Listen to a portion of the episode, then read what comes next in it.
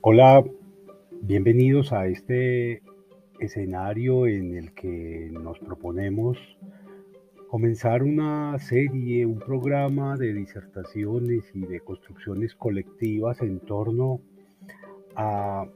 esos espacios que tradicionalmente hemos conocido como aulas, salones de clase, laboratorios, espacios pedagógicos, y que cada vez más en atención a los nuevos lenguajes van mutando, se van transformando, pero sobre todo van abriendo nuevos retos, nuevos desafíos, nuevas preguntas, nuevos problemas y por supuesto demandando reflexiones, metodologías, métodos, estrategias, herramientas, instrumentos, discursos transformadores que se adapten a las necesidades, a las expectativas, a los lenguajes, pero sobre todo a los públicos que ahora, en medio de toda esta posmodernidad, eh, reflexionan, se piensan, se asumen, se viven eh, y se descubren diferentes. Y con esta diferencia eh, se nombra no solamente al ser en sí, sino a la forma de ser con otros. Todo esto para decirles que la educación no es de piedra, que los modelos educativos no necesariamente por venir de otras latitudes, de otras culturas, de otras reflexiones, son mejores, son más efectivos, eh, sino que quizás son más motivadores de trabajo propio, de autovaloración de las experiencias que nacen desde nuestros propios contextos, desde nuestras propias realidades. Hemos venido un equipo interdisciplinar pensando en un programa en el que nos encontremos no para recibir cátedra, no para utilizar esa terrible palabra capacitación, como si fuéramos incapacitados o incapaces, sino para que colectivamente construyamos espacios de encuentro, tanto de experiencias como de saberes, de oficios, de disciplinas, de aprendizajes y por supuesto de motivos para pensar. Este espacio eh, inicialmente y mientras que en común no tengamos objeción, eh, se llamará aulas. Aulas, una palabra sencilla, simple, cargada de contenidos, eh, cargada de, de posibilidades. Aulas será el programa que institucionalmente nos permita no solamente encontrarnos no solamente decirnos, escucharnos, reconocernos, eh, intentar vías de acercamiento, de comprensión, sino ah, generar eh, escenarios que desde las distintas técnicas, tecnologías y dispositivos permitan socializar nuestra construcción. Y hago énfasis de manera particular en el plural, nos, en la primera persona del plural, porque creo que esos llamados desde la primera persona, desde la autoridad, desde el maestro, han mostrado con suficientes méritos su fracaso al pretender implementarlo, desconociendo al otro o poniéndolo simplemente en un lugar de minoría de edad o de subvaloración. Creo que se trata de, alguna manera de implementar una, teoría que hoy está de moda. yo, yo he procurado eh, junto con los distintos grupos, con los distintos escenarios en los que he intentado construcciones, e implementarla, eh, no con ese nombre, pero eh, digamos que con cierto éxito, que es lo comúnmente llamado hoy aula invertida, un espacio de, de aprendizaje-enseñanza mucho más profundo, en tanto que es progresivo, mucho más significativo en tanto que respeta las posibilidades de los otros eh, y que, eh, por supuesto, eh, demanda la transformación de prácticas tradicionales como la identificación casi que a primera vista de el centro del aprendizaje digamos que la tradicionalidad del centro del aprendizaje parecía ser el, profesor, el maestro, eh, hay tantas palabras para nombrar a este oficiante de discursos y de calificaciones, pero eh, digamos que era a él, a esa persona, a esta profesora, a esta maestra, a quien había que estar mirando todo el tiempo y mirando con respeto y casi que con sumisión. Em, con una especie de admiración impuesta. Eh, y todas las miradas, todas las palabras, todas las fórmulas tendrían que eh, llegarle eh, y, llegarle de tal manera que él pudiese aceptarlas y evaluarlas favorablemente para poder avanzar o para poder profundizar o para poder evadir determinados eh, resultados, determinados productos. No, en, este, eh, en esta propuesta lo que estamos intentando es que el centro de la experiencia de enseñanza, aprendizaje, no sea el, la, la autoridad, sino que sea el conocimiento y el conocimiento entendido de manera diferenciada de la tradicional creencia o de la fe es decir, un conocimiento que está eh, definido en términos de pregunta constante.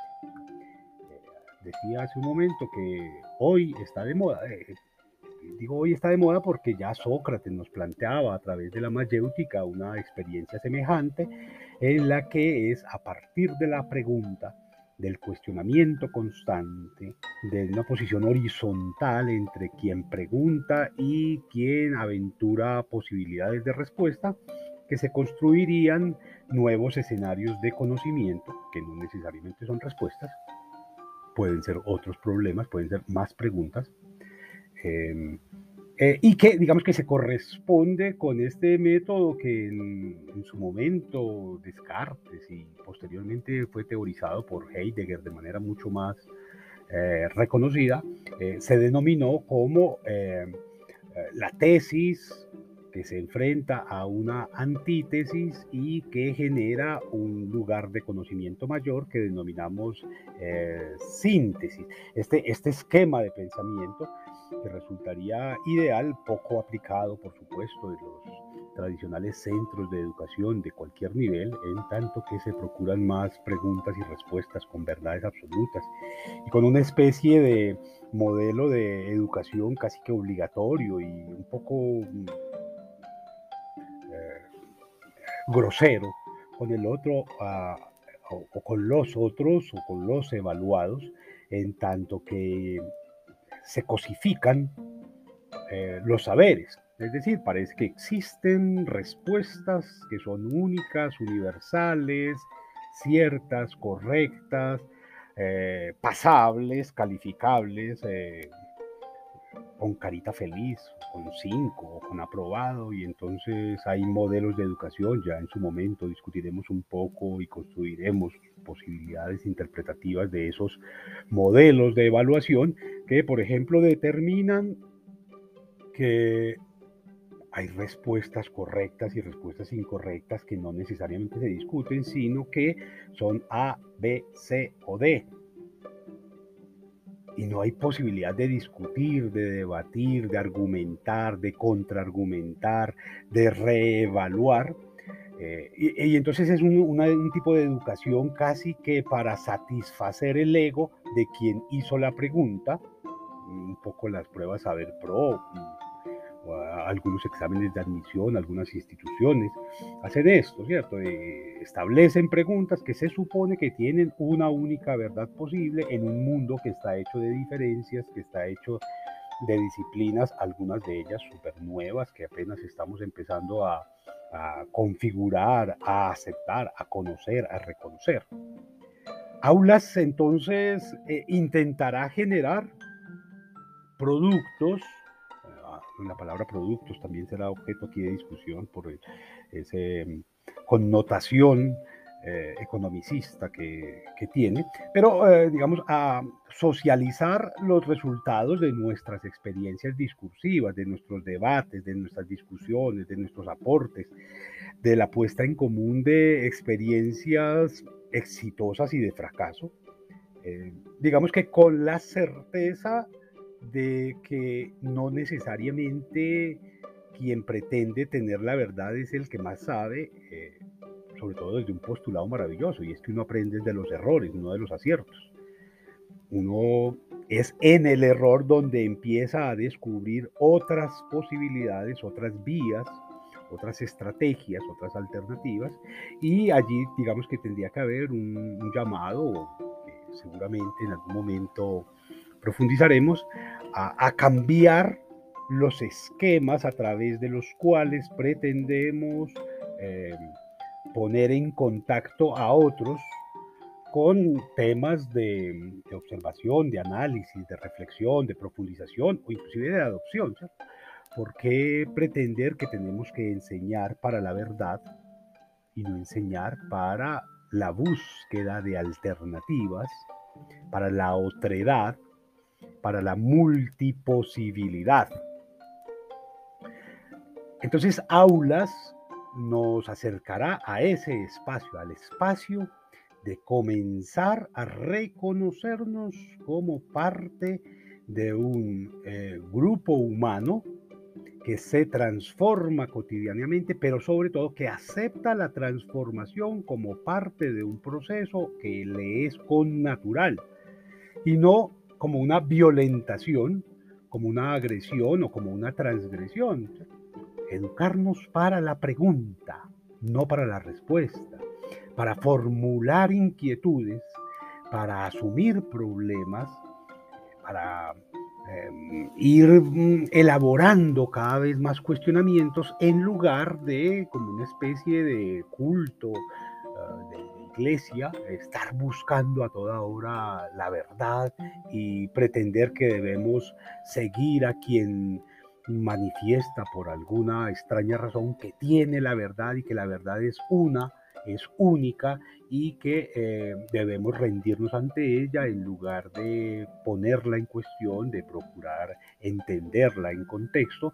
y de acercarnos cada vez más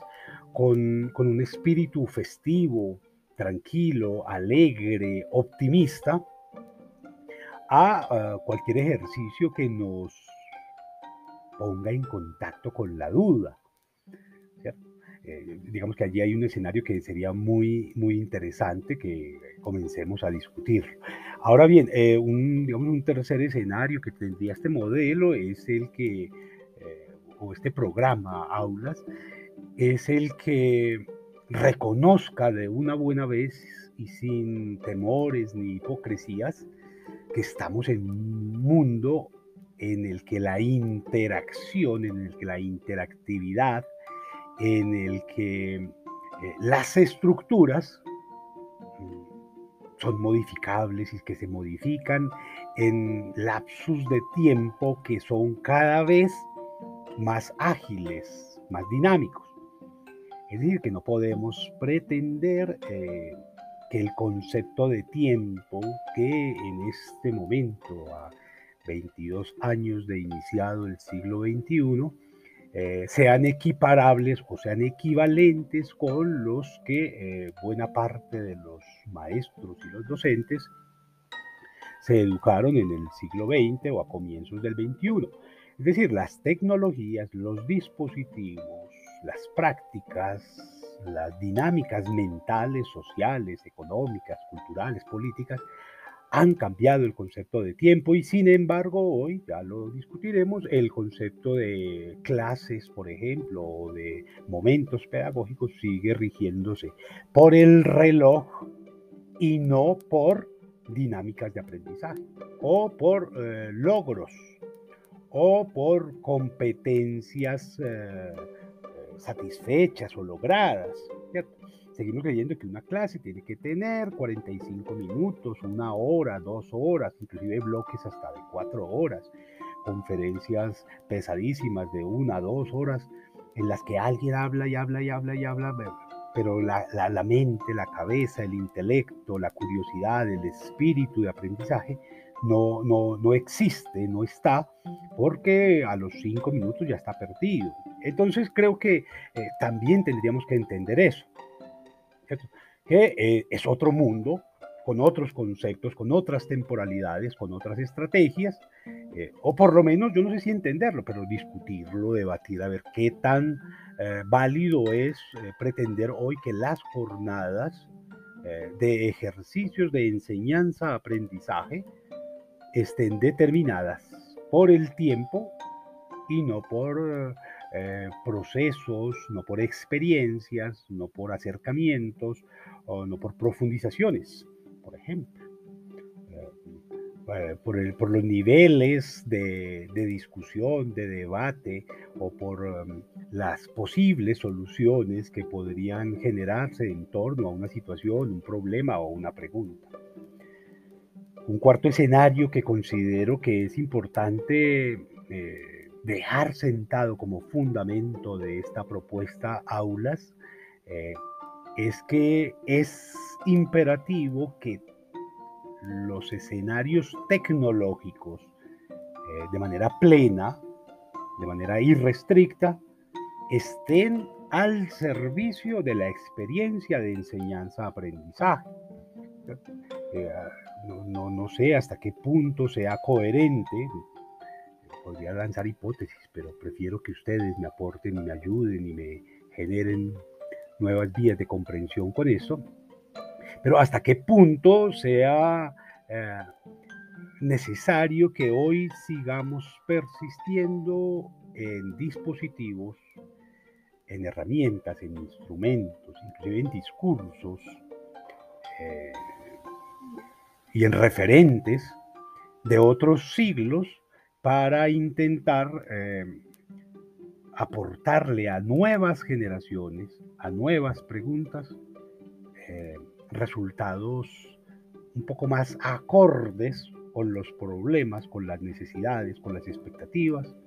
del hoy, de la contemporaneidad y por supuesto de un proyecto a futuro, que en ningún caso desconocerá la experiencia del pasado, la experiencia, la validez, el interés, de, las historias, pero eh, proyectado más hacia el futuro. Yo, creo que intentar hoy aprender a cocinar en leña es poco menos que arbitrario cuando existen tantas tecnologías y eh, de manera equivalente en el aula. Eh, insistir en el tablero, en el marcador, en, en algunos programas tradicionales, en algunas prácticas, demandas y exigencias que se le hacen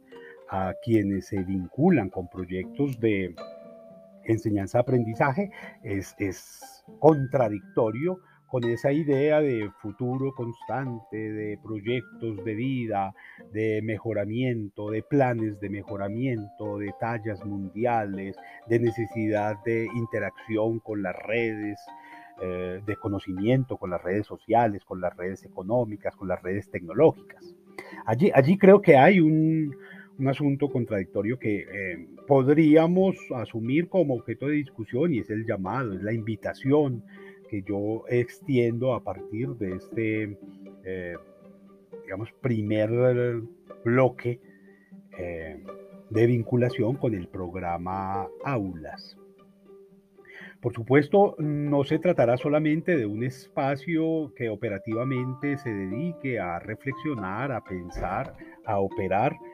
en torno a la educación, sino que eh, genere contenidos eh, que nos permita ampliar el debate, ampliar las dudas, ampliar la discusión a otros. Eh, para esto las mediaciones de los podcasts y de los videos y de los programas y de la literatura tradicional y convencional y la generación de espacios para compartir ideas es clave y por lo menos desde la idea con que es eh, fundado el programa Aulas, eh, debe ser constante. Eh, yo creo que de cada espacio que tengamos sería maravilloso poder mm, lograr uno, dos, tres, por lo menos uno, producto producto que pueda fortalecer nuestras discusiones, convertirse en una especie de evidencia del camino que estamos trazando, pero también de herramienta para nosotros y para los otros eh, que quieran eh, acercarse a cuestionar, a proponer, a sugerir, a debatir, a elaborar respecto de los procesos de enseñanza-aprendizaje. Eh, de manera institucional o extrainstitucional, de manera formal o informal. Creo que ese es un asunto que también habría que eh, establecer desde el programa Aula, ¿cierto? Y es que no necesariamente la eh, titularización de un sujeto lo convierte en autoridad, en maestro, en profesor o en doctor, eh, sino que es quizás, es quizás eh, la experiencia de acercarse de manera abierta, de manera dispuesta para el conocimiento, lo que puede generar las transformaciones que necesitamos. Habría que pensar aquí que las ciudades en las que habitamos no necesariamente están hechas por ingenieros, están hechas por albañiles, están hechos por carpinteros, por cocineros, por modistas, por trabajos no calificados. Y, al igual que con las ciudades, eh, los